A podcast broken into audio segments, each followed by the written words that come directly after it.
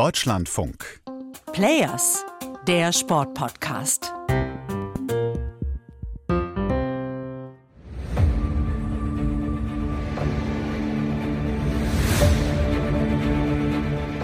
Ein episches Intro hat der Weltschachverband da zusammengeschnitten für das Finale der Frauenweltmeisterschaft im Januar 2020. Wobei man sagen muss, es ist nicht die Partie der beiden Finalistinnen, die lange nachhallen wird in der Berichterstattung, sondern die Handlung einer Frau, die der Kommentator damals nur beiläufig erwähnt.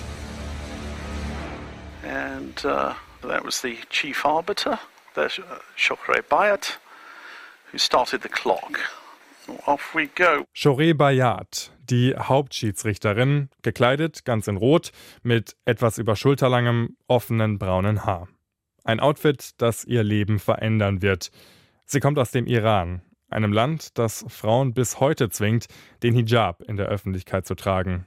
Shori Bayat entscheidet sich im Januar 2020, das Kopftuch abzulegen, gegen den Willen und Druck der iranischen Regierung. I thought to myself that if I do these things, I can't be myself, I can't forgive myself. Ich habe mir gedacht, wenn ich das alles befolge, dann könnte ich mir selbst nicht vergeben. Mir war klar, dass ich ein Zeichen setzen muss. Für Frauen und für Menschenrechte. But I knew that I had to take a stand against this and stand up for women and human rights.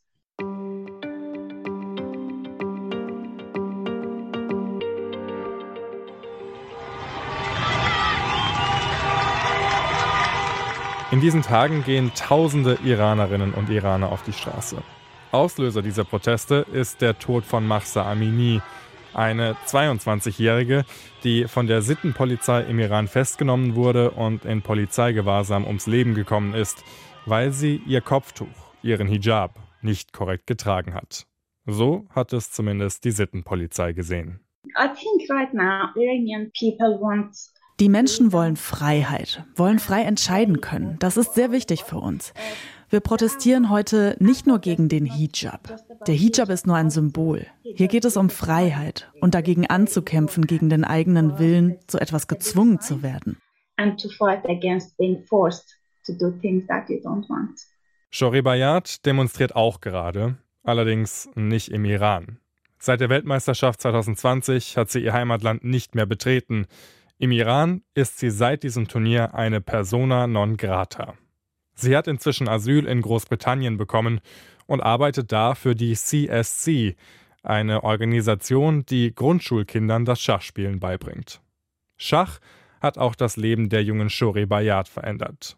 Mit neun Jahren verliebt sie sich in den Sport, zu einer Zeit, in der eigentlich Religion Shores Alltag bestimmt. In schools uh, in den Schulen im Iran steht Religion über allem. Man lernt zum Beispiel sehr viel über den Koran. Jeden Tag wird gebetet. Eine Art Indoktrination sozusagen. Meine Schwester und ich wurden deshalb als Kinder sehr religiös. Meine Mutter war zwar eine moderne Frau, aber meine Schwester und ich wurden in der Schule quasi einer Gehirnwäsche unterzogen. but my sister and I at the school, uh, we kind of brainwashed. Die neunjährige Shoré und ihre Schwester werden zu jungen Extremistinnen. Sie tragen auch in ihrer Freizeit einen Chador, ein langes schwarzes Gewand, das nur ultrakonservative Frauen im Iran tragen. Meine Mutter hat sich große Sorgen um uns gemacht. Sie konnte uns nicht kontrollieren und musste mit ansehen, wie wir Gehirn gewaschen werden. Und wir haben gedacht, dass unsere Mutter in die Hölle kommt, weil uns in der Schule beigebracht wurde, wenn ihr eure Haare offen tragt, kommt ihr in die Hölle. Für ein Kind ist das ein wahnsinniger psychologischer Druck, wenn es das Gefühl hat, dass seine Mutter in die Hölle kommt. psychological pressure to feel that uh, your parents are going to go to hell. Der Islam ist im Iran Staatsreligion. Vor allem die Frauen müssen die strengen islamischen Gesetze befolgen. Kopftuch in der Öffentlichkeit, konservative Kleidung, so wenig Haut wie möglich zeigen. Das gilt übrigens auch für die Sportlerinnen im Iran. Selbst im Schach, einer der populärsten Sportarten. Das war sehr schwierig für mich. Vor allem, wenn ich in andere Länder zu Turnieren gereist bin und gesehen habe, dass andere Menschen frei sind und du die Einzige bist, die diese Regeln befolgen muss. und du dadurch schräg angeschaut wirst. Shoreh Bayat entwickelt sich schnell zu einer der besten Schachspielerinnen im Iran. Hat dadurch auch die Möglichkeit, in ihrer Jugend zu Turnieren auf der ganzen Welt zu reisen. Reisen, die, wie sie heute sagt, ihr Leben verändert haben.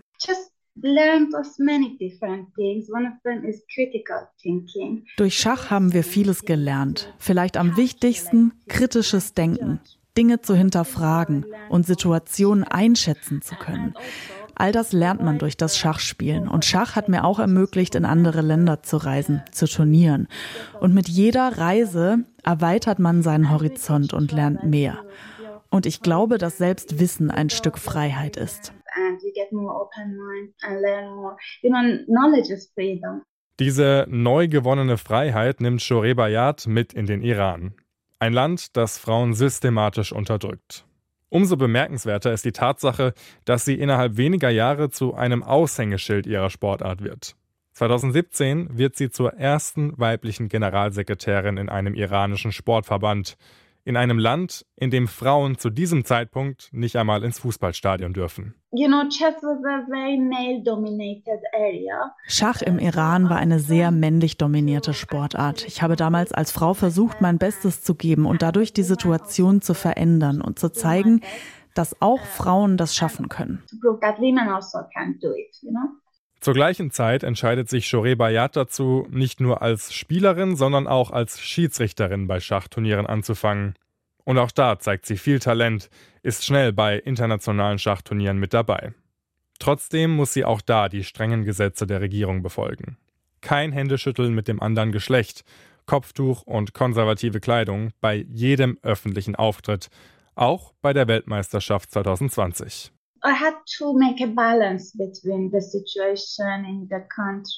Es war ein Balanceakt. Auf der einen Seite musste ich natürlich die Gesetze befolgen. Auf der anderen wollte ich aber auch zeigen, dass ich nicht damit einverstanden bin. Also habe ich viele kurze bunte Schals mit eingepackt. Einfach nur, um die Hälfte meines Kopfs zu bedecken und damit so normal wie möglich auszusehen. How to say that as normal as possible. Nach der ersten Runde des Turniers in Shanghai schaut sie auf ihr Handy und sieht plötzlich eine Nachricht vom iranischen Verbandspräsidenten. Sie solle für den Rest des Turniers einen richtigen, konservativen Hijab tragen. Das Kopftuch, das sie bisher getragen habe, entspreche nicht den Vorstellungen der Regierung. Anstatt den Anweisungen des Präsidenten zu folgen, entscheidet sich Shoreh Bayat für das Gegenteil und trägt ihr Kopftuch in der zweiten Runde nur noch am Hinterkopf. I didn't realize that the photos that the cameras got for me were from different angles and from some angles my hijab was not visible. Was ich nicht realisiert habe, war, dass teilweise Bilder von mir geschossen wurden, auf denen der Hijab nicht zu sehen war. Und iranische Staatsmedien, die unter anderem auch zur Religionspolizei gehören, haben diese Bilder dann veröffentlicht und behauptet, dass ich kein Kopftuch trage. Uh, put those pictures of me from an angle that my scarf was not clear and they wrote that I was not wearing headscarf. Der Verbandspräsident distanziert sich nach diesen Meldungen öffentlich von ihr. Per SMS fordert er sie aber weiter dazu auf, sofort einen schwarzen Hijab zu tragen, sehr konservativ aufzutreten, einen Entschuldigungsbrief zu schreiben und ein Statement auf Instagram zu posten. I thought to myself that if I do these things, I can't ich habe mir gedacht, wenn ich das alles befolge, dann könnte ich mir selbst nicht vergeben. Ich hätte all die Millionen Frauen im Iran enttäuscht, die mit den gleichen Problemen tagtäglich leben müssen. Für mich war das also keine schwierige Entscheidung, weil für mich eindeutig war, dass ich diese Forderungen nicht umsetzen kann und will. Mir war klar, dass ich ein Zeichen setzen muss. Für Frauen und für Menschenrechte. But I knew that I had to take a stand against this and stand up for women and human rights. Also nimmt sie das Kopftuch komplett ab. Eine Entscheidung, die sie ganz alleine trifft. Tagelang hat sie bewusst keinen Kontakt in die Heimat, weil sie befürchtet, dass die iranische Regierung ihre Nachrichten liest und ihre Telefonate abhört und sie so ihre Familie in Gefahr bringt. Als ich dann zurück aufs Hotelzimmer kam, habe ich mein Handy angemacht und wurde überschwemmt von Nachrichten. Viele haben mir geschrieben, komm nicht zurück, du wirst verhaftet werden. Die werden dich ins Gefängnis stecken. Ich habe angefangen zu zittern. Alle haben mir gesagt, komm nicht hierher zurück. Das war schrecklich für mich. Ich war geschockt. Ich konnte gar nicht realisieren, was da gerade passiert. It was terrible.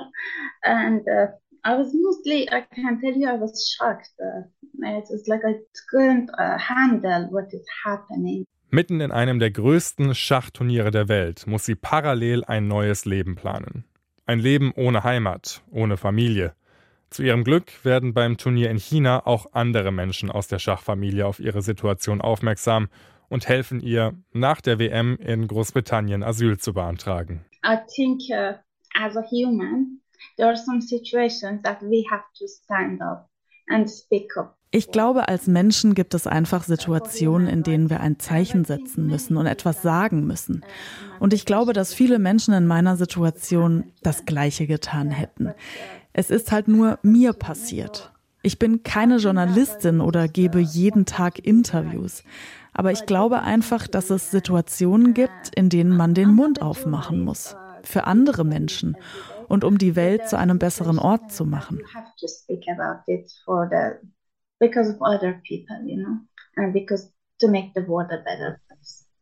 Diesem Beispiel folgen in diesen Tagen ja auch viele Sportler im Iran. Es gibt Fußballer, die momentan in Haft sitzen, weil sie sich mit der Freiheitsbewegung solidarisiert und wie Shore Bayat ein Zeichen gesetzt haben. I proud of athletes who speak about it, who, uh, who take the courage to risk their life. Ich bin stolz auf alle Athleten, die jetzt ihr Leben riskieren und Zeichen setzen, vor allem im Iran selbst. Ich glaube, das ist sehr wichtig, weil die Menschen im Iran das von uns erwarten. Das ist keine freiwillige Entscheidung, sondern das ist unsere Verantwortung, gerade jetzt. Auch für mich ist es nicht einfach, immer wieder über meine Situation zu sprechen, weil es natürlich auch mich emotional mitnimmt und meine mentale Gesundheit beeinflusst. Aber ich glaube, dass das für mich jetzt momentan einfach notwendig ist. Viele Iraner sterben jeden Tag auf der Straße, weil sie gegen das Regime protestieren. Und ich muss das Gleiche machen. Many Iranians are dying on the street every day to protest against this regime, so I have to do the same.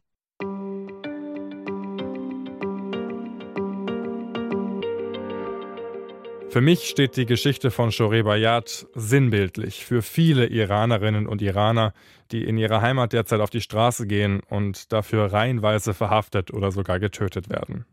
Tag für Tag trauen sich ja Menschen Zeichen zu setzen, angefangen bei Schulmädchen bis hin zu großen Fußballstars.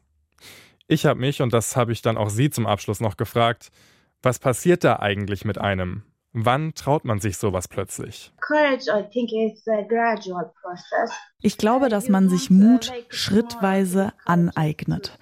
Man wacht nicht einfach morgens auf und denkt sich, heute riskiere ich mein Leben und spreche Dinge an, die mich vielleicht ins Gefängnis bringen oder meine Familie gefährden. Aber nach und nach wird man mutiger. Auch für mich war das ein gradueller Prozess. Obwohl das damals natürlich auch viel Überwindung gekostet hat, habe ich mich in Interviews trotzdem immer sehr zurückhaltend geäußert. Jetzt bin ich viel mutiger. Und das gilt auch für die Sportler im Iran. Jeden Tag schließen sich mehr Athleten den Protesten an. Für die Freiheit und für die Menschen im Iran. I think every day that passes, more athletes to join to this situation to support freedom and human rights. Shore Bayat ist optimistisch, dass sie schon bald wieder in den Iran zurückreisen kann. In ein Land, das dann reformiert sein wird, so hofft sie.